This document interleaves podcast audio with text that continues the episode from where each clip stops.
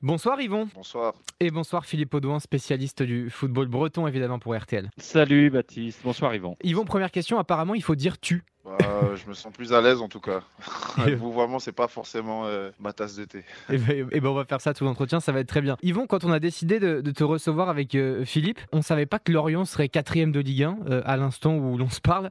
Euh, Qu'est-ce qui se passe en fait dans ce début de saison? Bah, il se passe que en fait, on a un groupe qui vit bien ensemble, on a un coach qui donne des, des consignes précises qui sont respectées, euh, que ce soit sur ou en dehors du terrain. C'est ce qui donne cette incroyable alchimie en ce moment et c'est ce qui permet justement qu'on ait des victoires et surtout qu'on soit classé euh, actuellement quatrième. Tu ne t'attendais forcément pas à un tel début de saison en signant à Lorient. Je pense que pas grand monde s'attendait à ce début de saison, même pas le coach, j'imagine. Comme j'ai dit, euh, franchement, on est vraiment des personnes assidues, que ce soit au niveau du staff, que ce soit au niveau des joueurs, que ce soit même euh, des gens qui travaillent pour le club. Euh, on a vraiment le même objectif. Vraiment, on est juste euh, incroyablement surpris de ce début de saison, mais on espère que ça va continuer. Yvon, un mot sur ton coach euh, Régis Lebris. On, dit de lui qu'il a des méthodes euh, assez inédites, euh, un management participatif où souvent les joueurs sont mis à contribution. Est-ce que c'est vrai? Oui, c'est la vérité. C'est un coach qui n'a pas forcément des idées arrêtées, qui aime beaucoup échanger, qui aime beaucoup euh, recevoir l'avis de ses joueurs ou même des membres de son staff. C'est pour ça aussi qu'on peut ressentir ça sur le terrain. Franchement, qu'on soit sur le terrain, on est tous motivés, on est tous là les uns pour les autres et ça passe aussi par ce côté que le coach essaye de nous transmettre et c'est pour ça que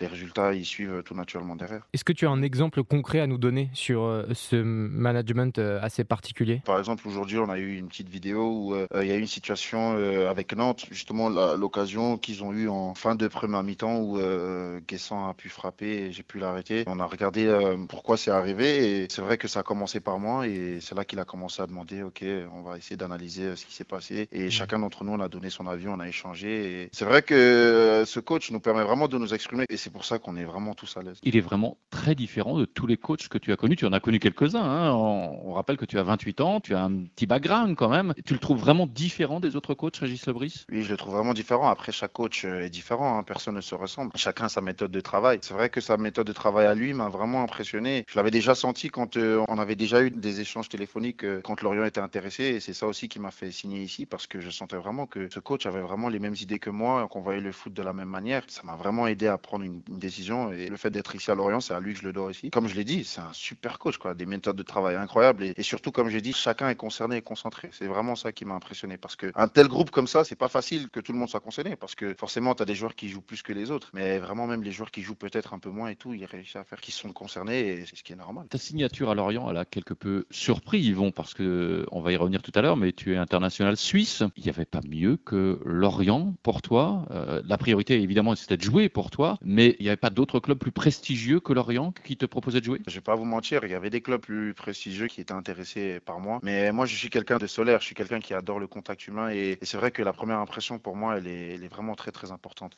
J'avais déjà eu des contacts avec euh, le directeur général. Ensuite, j'avais eu des contacts avec euh, le directeur sportif. Tout bonnement, après, euh, j'ai eu des conversations avec l'entraîneur. Cet échange avec l'entraîneur a, a vraiment tout changé dans ma décision parce que, comme je l'ai dit, de un, c'est un super coach, c'est une super mentalité, superbe envie de travailler tous les jours. Et de deux, en tant que personne, c'est vraiment quelqu'un avec qui on peut échanger, on peut s'asseoir et vraiment parler de tout et de rien. Et c'est ça qui a vraiment joué un, un rôle clé dans ma vie. Ces autres clubs, c'était en France? Je pourrais pas dire les noms, mais oui, j'ai bien compris.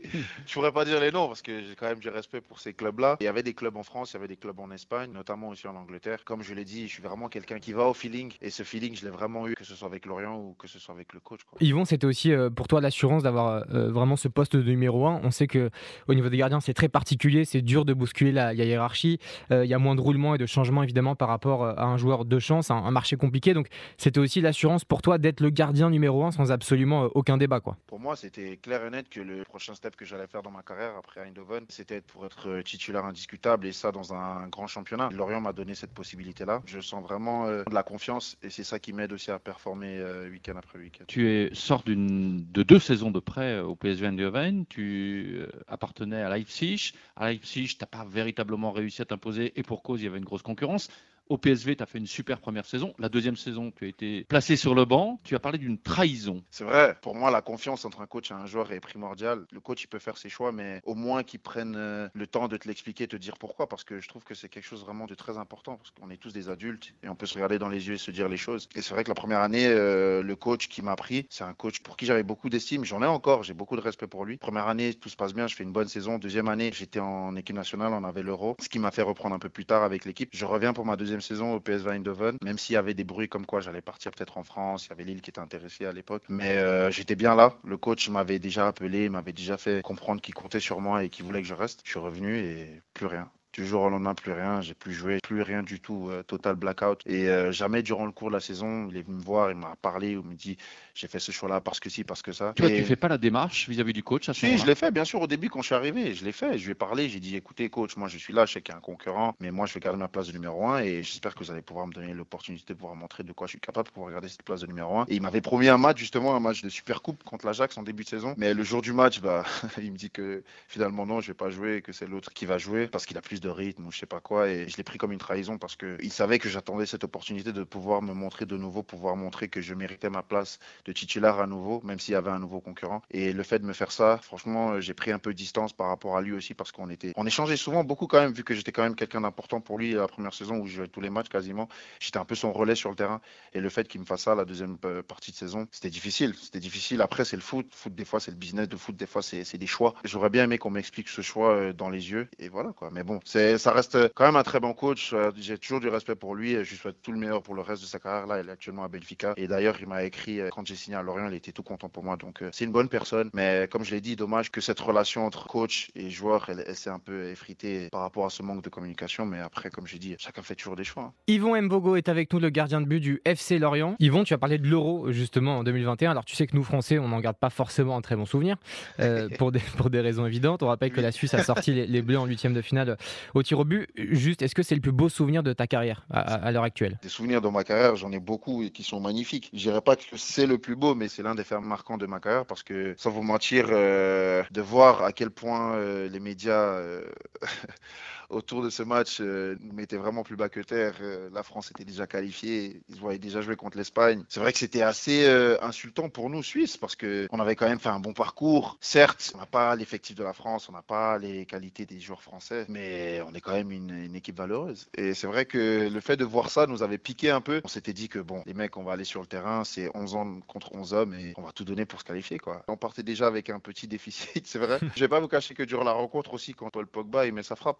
je me suis dit que c'est bon, on va rentrer à la maison. Je commence à planifier mes vacances dans ma tête, je vais aller où Mais c'est vrai, après, il y a un gros retournement de situation et c'était juste euh, un truc magnifique, quoi. Et je tiens à dire que pour moi, c'était le plus beau match de l'Euro, je trouve, au niveau du scénario, au niveau de l'engouement, au niveau de ce qui s'est passé sur et en dehors du terrain, au niveau du suspense, quoi, parce que putain, ce match, c'était un match référence. C'était juste magnifique. De, de pouvoir vivre un match comme ça, c'est juste euh, du pain béni et c'était juste incroyable. La France reste toujours une grande nation de football, mais c'est vrai que ce match-là, euh, on était très contents. c'est gentil. Ouais. Est-ce que tu, euh, tu as vu des attitudes justement du, du côté français? Alors tu sais que nous on a fait tout un flanc, hein, c'est-à-dire qu'on a remis tout en question, on s'est posé des questions sur le management de Deschamps, on s'est imaginé des, des problèmes dans le vestiaire. Est-ce que toi qui étais euh, évidemment au stade sur le banc, tu as vu des attitudes, des visages du, du côté français qui t'ont marqué ou, ou pas, pas forcément? Je dirais c'était plus collectif qu'autre chose, hein, parce que quand j'ai vu qu'on était revenu dans le match justement après cette frappe de, de Paul Pogba, j'ai vu beaucoup de visages euh, français qui étaient vraiment euh, surpris, quoi. Ils s'attendaient pas du tout à, à cette réaction-là. Je pense pas qu'ils s'attendaient à un tel scénario, d'où le fait aussi peut-être qu'il y a eu un peu de panique derrière et c'est ça qui nous a permis de gagner hein, par la fin. Mais c'est vrai que sur le visage des Français, sur euh, l'expression corporelle des joueurs français, on sentait pas du tout qu'on était une menace pour eux, quoi. Ouais, C'est intéressant. Tu- On vient de parler de l'équipe de France, on peut parler maintenant du championnat français que tu découvres. C'est également un nouveau pays pour toi. Tu es francophone, Mhm. tu es né au Cameroun. Ceci étant, il y a quand même des différences entre euh, la façon de vivre en Allemagne ou en Suisse et en France. C'est quoi tes premières impressions de ce championnat français, à la fois sportivement et puis de la vie Franchement, moi, le, le championnat français, c'est un championnat euh, dans lequel j'ai toujours aimé, euh, aurait aimé euh, évoluer, ce qui est le cas aujourd'hui, donc euh, je suis très content. Moi, en tant que Suisse, du côté francophone de la Suisse, on suit toujours la Ligue 1. Même quand je jouais pas ici, même quand je jouais en Allemagne, je suivais toujours avec attention le championnat de Ligue 1. Et la France, sans vous cacher, ça a toujours été un pays qui m'a attiré par sa culture, par ses jolis monuments, sa gastronomie. C'est un des plus beaux pays au monde. Et rien que le fait d'y être ici, là, pour vous parler et tout, c'est juste un honneur et c'est juste magnifique de pouvoir être là. Mais pourquoi tu n'es pas venu plus tôt Tu as signé à 22 ou 23 ans à Leipzig. Ouais. Tu regrettes pas ça? Si, euh, je- regretter, non, je suis pas quelqu'un qui regrette ses choix dans la vie. Je pense qu'il se passe toujours quelque chose parce que c'est le destin ou moi je suis quelqu'un de très croyant. Donc euh, c'est vrai que j'avais ça dans un coin de ma tête, le championnat français. Tôt ou tard, j'allais le faire, mais jusqu'en, je savais pas. Mais même bien avant de signer à Leipzig, il y avait déjà eu des intérêts de, de- de gros clubs ici en France. Et Des euh, noms, des noms. Là, il y a prescription Là, chaud, maintenant. Il y a prescription là. Je me, je me, il y avait, il y avait Rennes, y avait Rennes qui était vraiment très très intéressé. Il y avait Lyon aussi qui me suivait, et d'autres clubs aussi en France. Mais j'avais décidé à Leipzig, ça me semblait plus cohérent dans mon développement, surtout que en Suisse, beaucoup de gens suivent la Bundesliga, surtout du côté allemand qui domine fortement en Suisse. Donc j'étais attiré par ça. Mais euh, nous, romans, nous appelle comme ça euh, ceux qui parlent français euh, en Suisse, on est forcément attiré par la France, forcément attiré par la France. Est-ce qu'il y a un gardien que tu admires dans ce championnat français? D'ailleurs, pour l'anecdote, on rappelle que tu es à l'heure actuelle troisième gardien en termes d'arrêt réalisé. Tu, tu sais qui sont devant toi ou pas d'ailleurs? Nubel et Dio, c'est ça? Exactement. Tu connais, tout par cœur, incroyable. Effectivement, le gardien de Clermont et le gardien de Monaco. Non, mais est-ce qu'il y, a un gardien que tu admires ici? Parce que c'est vrai qu'aujourd'hui, euh, toutes les écuries de, Ligue 1 ont, un, gardien vraiment euh, qui est très bon. Quoi. On peut prendre l'exemple de, de Matsels à Strasbourg, évidemment Mandanda à Rennes, Anthony Lopez à Lyon, euh, Paolo Lopez du côté de, Marseille. Bon, Paris, on n'en parle même pas. On parle pas. ouais, D'ailleurs, question existentielle Donnarumma ou Navas? Il faut trancher là. Joker. Joker, parce que moi, je suis quelqu'un en fait qui a beaucoup de respect pour les anciens et pour ce qu'ils ont apporté au monde du foot. Et je trouve que Navas, pour tout ce qu'il a apporté euh, au monde du foot, comment on lui rend, c'est vraiment difficile, quoi. Parce que le mec, euh, j'ai jamais vu euh, un article ou j'ai jamais vu quelque chose qui montrait comme quoi il était frustré ou qu'il en avait marre. Ça a toujours été un professionnel. Dieu seul sait nombre de situations difficiles qu'il a dû vivre, que ce soit à Madrid et maintenant à Paris. Je trouve ça vraiment très difficile pour un, gardien de son standing, parce qu'il mérite beaucoup plus que d'être un simple numéro 2. C'est vraiment un gardien pour lequel j'ai vraiment beaucoup de respect par euh, son vécu et je trouve que ce qu'il vit à Paris actuellement, euh, c'est pas cool. Quoi. Et Donnarumma Donnarumma, c'est un super gardien. Gardien italien, jeune, qui est très explosif sur sa ligne, qui a beaucoup de présence, prestance. Donc tu préfères Navas si on comprend bien. Joker mais C'est deux très bons gardiens, deux générations différentes. Mais comme j'ai dit, moi, euh, je vais mettre plus un accent sur le comportement de Keller Navas parce que c'est vraiment un très très grand professionnel parce que la manière dont il se comporte, elle est, juste extraordinaire. Quoi. Le mec, il fait des superbes saisons au PSG du jour au lendemain, on le met sur le banc. Très difficile. Euh, justement, euh, tu d'être bon sur sa ligne. On vous demande aussi maintenant, en tant que gardien, d'être euh, très bon au pied comme en milieu de terrain. Est-ce que ça vous agace que cette qualité-là, maintenant, elle compte presque autant que la base pour un gardien qui est d'être bon sur sa ligne et d'être vraiment décisif dans ce domaine-là? Je dirais pas que c'est quelque chose qui agace, parce que j'ai toujours été attiré par ce football qui passe par le gardien, qui transite par le gardien. Et c'est vrai que ça a été un des discours du coach quand il m'a appelé. C'est pour ça que je suis ici d'ailleurs. Pour moi, je trouve qu'un gardien moderne, maintenant, il doit être aussi habile de se biais. Mais attention, ça ne veut pas dire forcément prendre des risques à tout va et vouloir absolument sortir le ballon proprement de derrière. Pour moi, un gardien moderne doit pouvoir être bon au pied aussi. On lui demande juste de savoir trouver ses partenaires dans des bons endroits, dans des bons espaces. Et c'est pas non plus la fin du monde, mais je trouve que de nos jours, comment le football il est pratiqué, c'est très important d'avoir un gardien qui, puisse être un peu au moins un minimum à l'aise euh, avec ses pieds. Il y a une concurrence folle en Suisse sur le poste de gardien de but. Yvon, ton objectif, c'est même une obsession, je crois, c'est d'être au Qatar dans deux mois. Tu sens les choses comment? Parce qu'il y a quand même Sommer qui est indélogeable, mhm. qui est en concurrence avec euh, Jonas Somlin qu'on connaît bien en France puisqu'il est à Montpellier et il a montré tout son talent. Il y a également Kobel. Vous êtes nombreux. On est plutôt nombreux. Après, c'est vrai que c'est un choix de luxe hein, pour l'entraîneur euh, de l'équipe nationale d'avoir euh, autant de gardiens de, qualité sur lesquels il, peut compter. Pour moi, c'est pas une obsession. C'est pas une obsession d'être à la Coupe du Monde, mais c'est vrai que c'est un objectif dans le coin de ma tête. Pour ça que je suis venu à Lorient parce que c'est un bon club et surtout le championnat est un championnat très actif très attrayant, que beaucoup de monde suivent d'ailleurs. Et c'est pour ça que je suis venu ici, pour pouvoir faire ma place en équipe nationale et pouvoir aller au mondial avec l'équipe nationale. Et à terme, tu te vois comme le successeur de Yann Sommer? À terme, c'est important de se fixer des grands objectifs. Je crois que en tant qu'athlète, je me le dois. Je joue au football pour gagner des titres et pouvoir être un exemple à suivre. Tout naturellement, en équipe nationale, j'aimerais bien prendre la place de, de Yann Sommer. Euh.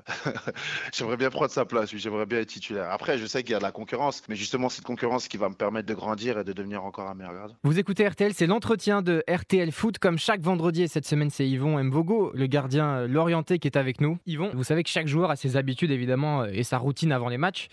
Apparemment, vous, euh, la conséquence de cette habitude, c'est que vous sentez très très bon. ah, ça, c'est Stéphane. Ça, c'est Stéphane qui l'a. Stéphane Diarra. Stéphane Diarra. Ça, c'est Stéphane. Stéphane, si tu écoutes, merci.